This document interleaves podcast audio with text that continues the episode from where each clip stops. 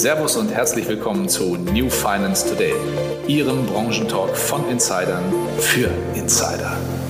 Hallo und herzlich willkommen, liebe Zuhörerinnen und Zuhörer, zu einer neuen Folge unseres New Finance Today Podcast. Eigentlich spreche ich an dieser Stelle ja immer mit Maklern über ihre ungewöhnlichen und modernen Geschäftsmodelle, aber heute brechen wir mal mit der Konvention für einen etwas anderen Gast. Er ist seit mittlerweile acht Jahren Vermögensberater bei der DVAG und dort Regionaldirektor. Was er dort genau macht und was seine besondere Geschichte ist, wird er uns gleich erklären. Erstmal freue ich mich aber sehr, dass es geklappt hat und möchte dich ganz herzlich begrüßen, Sascha Rabe. Konstantin, ganz herzlichen Dank für die Einladung und auch herzlichen Dank für die Möglichkeit, deine Community kennenzulernen über diesen Podcast. Ich freue mich auf deine Fragen. Super, dann lass uns doch gleich mal loslegen. Sascha, du warst ja bis vor acht Jahren Bankdirektor und das auch ziemlich erfolgreich. Die Bild titelte über dich als Deutschlands jüngster Bankenchef. Warum hast du dich von diesem Weg abgekehrt? Ja, das ist eine schöne Home-Story gewesen, halbe Seite Bildzeitung. Der Nimbus ist weg. Mittlerweile bin ich 46 Jahre alt, also nicht mehr der Jüngste. Aber zum damaligen Zeitpunkt war das sicher noch so. Das war allerdings auch eine Zeit, als Banken noch oder ein Banker noch ein ganz ehrenvoller Beruf war. Das heißt, wir haben seitdem deutliche Veränderungen in der Bankenwelt. Wir haben Mitarbeiter ab Abbau, wir haben Filialabbau, Filialschließungen, wir haben Abkehr aus meiner Sicht von der Kundenorientierung hin zu Produkt- und Druckverkauf. Und ich habe dann irgendwann für mich festgestellt, dass ich diesen Weg so nicht mehr weiter mitgehen möchte und habe mich entschieden, nochmal neu zu starten mit dem Thema Mitarbeiter auszubilden, aufzubauen, einzustellen. Und ich habe auch, wenn man aus einer Bank in einer entsprechenden Position ausscheidet, hat man immer ein bisschen Zeit. Also ich war neun Monate äh, freigestellt und durfte nicht arbeiten. In der Zeit habe ich ein Buch über das Thema Kundenorientierung in der Finanzdienstleistung geschrieben und ich habe jetzt ein Umfeld geschaffen, wo wir kundenorientiert beraten können, anstatt beraten über Druck über Produkte. Und ich glaube, das ist etwas, was auch für die Zukunft das richtige Modell sein wird. Also wenn man das vielleicht zusammenfasst, war es für dich eigentlich eher so, du bist bei deinem Weg geblieben, aber das Umfeld hat sich dann verändert. So, so ist es. Und wenn ich mir das anschaue, dann glaube ich einfach das Thema Filialbanken, das ist endlich so, wenn nicht die Filialbanken mal einen deutlichen Change bekommen, dann wird es in Zukunft immer weniger geben. Ich mache da immer so ein Bild von einer Post. Ja, also wenn wir mal 10, 20 Jahre zurückdenken, dann gibt es in jeder kleinen Stadt, in jeder Gemeinde, in jedem Dorf ein Postamt. Und heute findet Post statt in einer kleinen Ecke in einem Kiosk. Und mhm. wenn die Filialbanken nicht mehrwertig für den Kunden agieren in Zukunft, dann wird das gleiche Schicksal ereilen, dann wird es Filialen in dem Sinne nicht mehr geben, sondern es wird Geldautomaten geben und es wird Geld bei Penny und bei Rewe und bei der Tankstelle ausgezahlt. Wenn wir uns mal die Leute anschauen, mit denen du jetzt zusammenarbeitest, ich habe mich immer so ein bisschen durchgeklickt, mir kleine Filme angeschaut, zum Beispiel von deiner Feier, als es zum Regionaldirektor ging, zu der Beförderung. Dein Team und die Leute, die mit dir eng zusammenarbeiten, sind ja eigentlich ziemlich international. Mit was für Nationalitäten arbeitest du zusammen?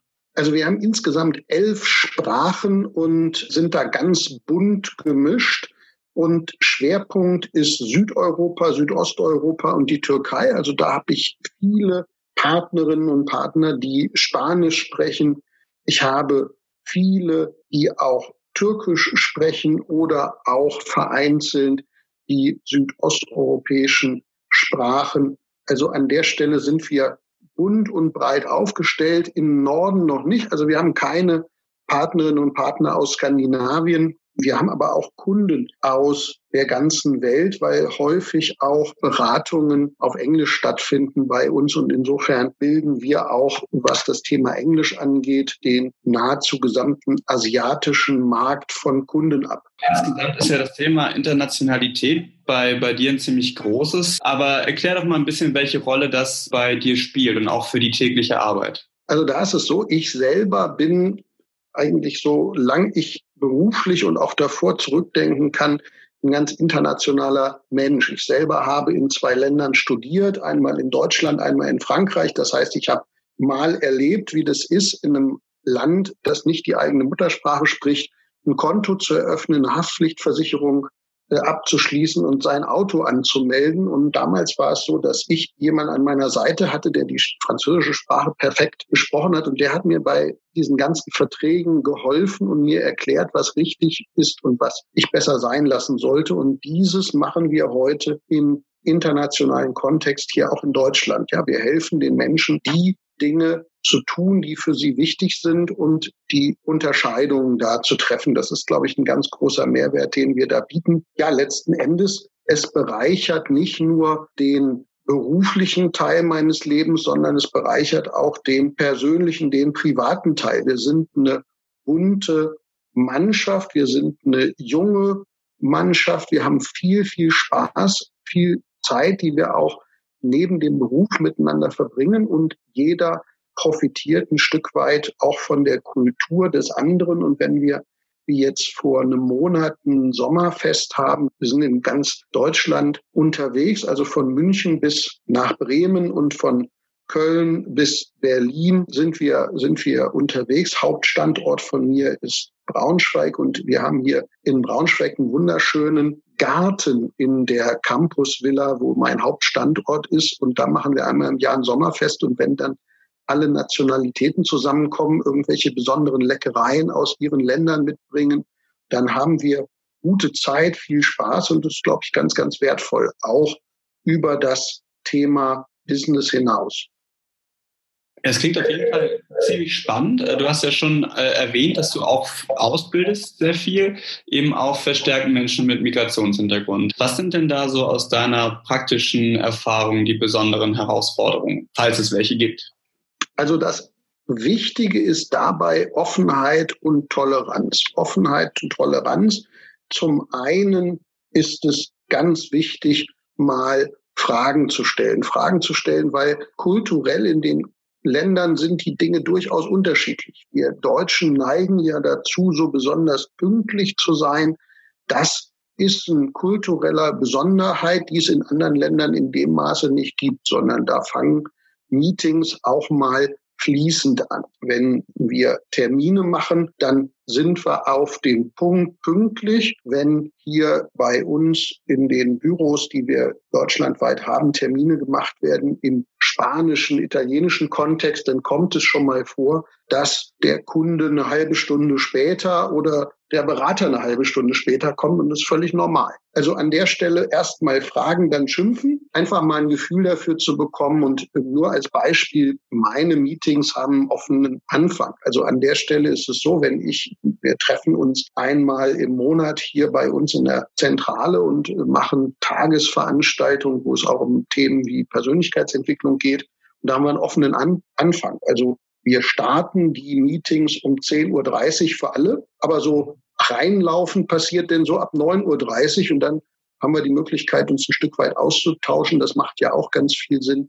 Also insofern, da kann man Wege finden, die es für alle dann auch ein bisschen entspannter machen. Und ansonsten geht es eben halt darum, wie können wir voneinander profitieren. Gerade wenn wir über das Thema Finanzdienstleistung sprechen, dann gibt es bestimmte Produkte, die es in Deutschland gibt und die in Deutschland ganz, ganz wichtig sind, dann gibt es die in anderen Ländern gar nicht oder die Kunden haben in anderen Ländern gar keine Auswahl, die sie beispielsweise hier bei uns in Deutschland haben. Und diese Besonderheiten herauszuarbeiten und wenn die Berater das dann ihren Kunden erklären, dann ist das natürlich auch wieder ein echter Mehrwert, den die Kunden auch nur von einem ähm, Native Speaker letztendlich in, dem, in der Detailtiefe erklärt bekommen.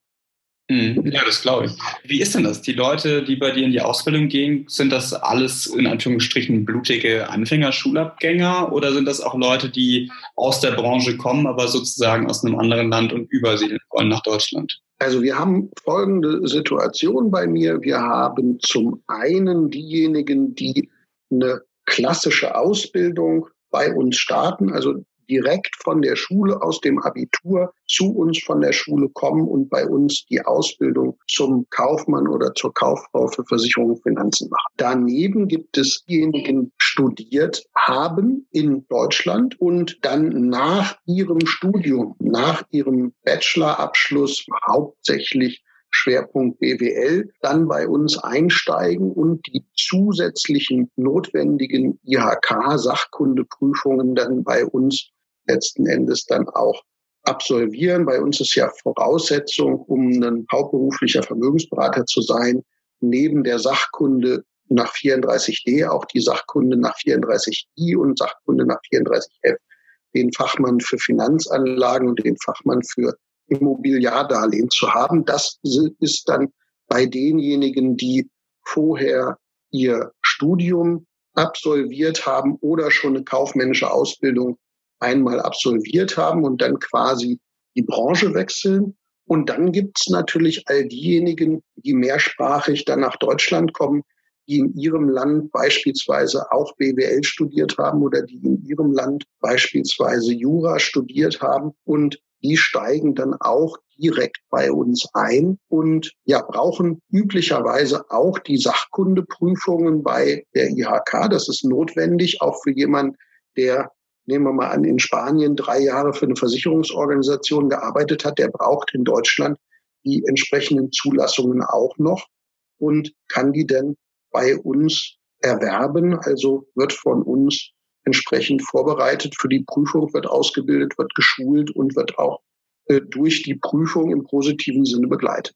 Also das heißt, man muss eigentlich immer wieder übersetzen für, für diejenigen auch, die schon, schon nochmal Erfahrung in dem Bereich haben. Was ganz interessant wäre, wäre ja in dem Bereich vielleicht auch so eine, ich meine, innerhalb der EU wird sehr viel harmonisiert, aber weißt du oder siehst du, dass da irgendwas in der Richtung auch passiert? Also, dass man einfacher wechseln kann quasi zwischen den europäischen Ländern? Also ich sehe das im Moment nicht und ähm, aufgrund dessen, dass wir natürlich durchaus unterschiedliche gesetzliche Rahmenbedingungen haben und ganz unterschiedliche Produkte, ist das auch durchaus schwierig. Nehmen wir mal das Thema der Krankenversicherung. In vielen Ländern gibt es gar nicht die Freiheit, wie wir sie haben, die Möglichkeit von einer gesetzlichen Krankenversicherung zur privaten zu wechseln oder innerhalb der gesetzlichen Krankenversicherung zwischen einzelnen Anbietern äh, auszuwählen. Das ist in vielen Ländern gar nicht vorgesehen. Das Gleiche gilt für das Thema Absicherung der Arbeitskraft, Berufsunfähigkeit. Gibt es so wie wir es haben in vielen europäischen und auch außereuropäischen Ländern nicht. Und deswegen ist es einfach notwendig, und ich bin absoluter Fan davon, auch die Prüfungen nochmal hier zu machen, die Schulungen zu absolvieren, sich fit zu machen. Und es gibt eine kleine Besonderheit auch, weil meine Erfahrung ist, die Berater, die aus anderen Ländern kommen, bestehen häufig die Prüfungen sehr, sehr gut, weil die sich so genau darauf vorbereiten, weil die so akribisch auch in der Übersetzung der Skripte beispielsweise sind. Und aus der Situation haben wir tatsächlich eine Situation, dass diejenigen, die aus anderen Ländern kommen, zum Teil Prüfungen besser bestehen als diejenigen, die direkt aus Deutschland kommen. Das ist ja auch eine ganz spannende Erkenntnis irgendwie. Vielleicht mal noch so ein bisschen was zur, zur Zukunft. Ich meine, Europa wächst immer enger zusammen. Wir haben jetzt gerade schon mal kurz darüber gesprochen. Aber das heißt natürlich auch, dass gewisse Märkte immer enger zusammenwachsen, dass die Leute immer freier quasi zwischen den Ländern hin und her springen. Was sind denn vielleicht so unter diesem Aspekt aus deiner Sicht die wichtigsten Herausforderungen, die unsere Branche in den nächsten Jahren so vor sich hat? Also ich glaube, das Wichtigste, und das ist auch wieder länderübergreifend, ist das Thema Kundenorientierung. Ich glaube, dass die Branche insgesamt davon profitieren wird, von den kundenorientierten Beratern. Das ist notwendig. Und immer dann, wenn es Geschäftsmodelle gibt, die eher produktorientiert sind, die eher druckverkaufslastig sind, wo es eher um Produktziele geht, die werden in Zukunft verschwinden. A, aufgrund der Regulatorik mhm. und B, weil die Kunden das auch nicht mehr annehmen, sondern ich glaube, es geht viel darüber, echte Mehrwerte beim Kunden zu schaffen. Und wenn wir es schaffen, echte Mehrwerte beim Kunden zu schaffen, dann wird die Beraterbranche auch eine Zukunft haben. Mhm. Wenn wir allerdings uns nur auf die Produkte konzentrieren im Sinne von ich versuche es noch ein bisschen billiger und ich versuche noch mal ein zusätzliches Feature an ein Produkt dran zu basteln für den gleichen Preis. Also dieses Thema Geiz ist geil. Mhm. Da glaube ich, das kann auf Dauer das Internet besser. Und deswegen sollten alle Berater, die heute mit ihrem Kunden Auge in Auge, Knie an Knie sprechen, die sollten sich nicht auf Produkte und auf möglichst billig konzentrieren, sondern die sollten sich wirklich darauf konzentrieren, wo ist der Mehrwert für den Kunden und für den Kunden da sein. Und dann hat auch die Beraterzunft eine Zukunft. Ich glaube, das ist ein ganz, ganz entscheidender Punkt. Ich glaube, es sind sogar zwei Punkte. Einmal Kundenorientierung und dann das Thema, anstatt immer billiger zu werden, wirklich die Mehrwerte herauszuarbeiten und meine Erfahrung ist, ein Kunde hat überhaupt keinen Stress damit, auch einen Preis für ein Finanzprodukt zu bezahlen, wenn sein eigener Vorteil größer ist. Er hat aber einen irre großen Schmerz damit, als quasi Produktabnehmer zu dienen. Ich mache da immer so ein schönes Beispiel. Bei uns im Dorf gibt es eine Sparkasse und da stand irgendwann letztens so ein handgeschriebener Flipchart, stand drauf nächste Woche Bausparwoche ja, wo ich sage, uiuiuiui, hm. wenn ich mir das vorstelle, ich bin beim Arzt und da steht, nächste Woche ist Hustensaftwoche, das wäre ja fatal. Das wäre ja wirklich.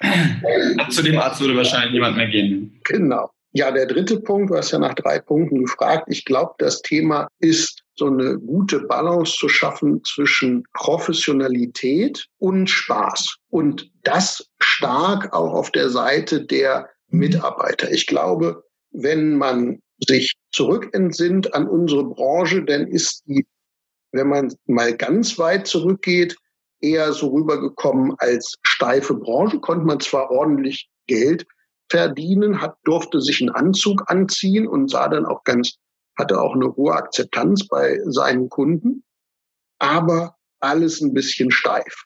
Mal so 20, 30 Jahre zurück, dann gab es irgendwelche exzessiven äh, Ausschweifungen in der Branche, ob das Banken sind oder ob das die Versicherungsbranche ist.